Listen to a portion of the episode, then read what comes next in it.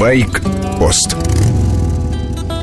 Обучающие фильмы делают и для взрослых. Последний пример – ролик по заказу ГИБДД о первых каплях дождя. Ближе к весне будет демонстрироваться по всем ТВ-каналам. Называется «Макромир». Уже сейчас можно посмотреть на сайте бездтп.ру. Для мотоциклистов проблема понятна. Первые капли падают на сухой асфальт. Пыль смачивается и становится скользкой. Отсюда единственная разумная рекомендация. Сбрасываем скорость. Первые 15-20 минут дождя едем особенно осторожно. Дальше, если дождь обильный и продолжительный, появляются другие факторы, например, глубокие лужи.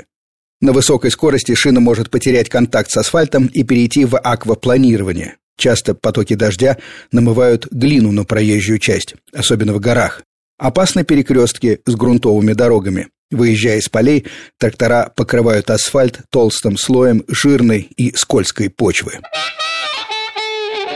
Удобный мотоцикл – тот, что соответствует росту ездока. Портал motorcycle.com называет 10 туристических мотоциклов для высоких и даже долговязых людей. Некоторые модели сходу назвал бы любой, например, Yamaha Super Tenere. Удобный байк для езды в стойке для рослых людей. Очень ценная возможность для путешествий по российским дорогам. У нас то и дело на неровностях приходится привставать на подножках. Понятно, рекомендация сайта относительно двух мотоциклов немецкой школы KTM Adventure и BMW 1200 GS. Но на первое место уважаемый портал motorcycle.com ставит старенький Kawasaki KLR 650. Сильная сторона байка, разумная цена, надежность и правильная эргономика для высоких ездаков. Не верите? Тем, кто в ладах с английским, рекомендую прочесть отчет тест-райдера Альфонса Палема о поездке по двум континентам – Северной и Южной Америке. Высота по седлу у Kawasaki KLR 650 почти 90 сантиметров. И что еще важнее, достаточное расстояние от подножек до верхнего среза сидения. Любой мотоцикл можете примерить на себя, не выходя из дома. Рекомендую сайт cycle-ergo.com. По сути, это простейший калькулятор. Кликаете мышью «Добавить мотоцикл». Из списка выбираете производителя, затем модель.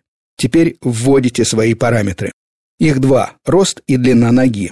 Сидим на мотоцикле верхом, и чем длиннее ноги, тем больше их придется согнуть. Длина ноги меряется до щиколотки, не до пола. Можно сантиметром замерить по брюкам, которые на вас хорошо сидят.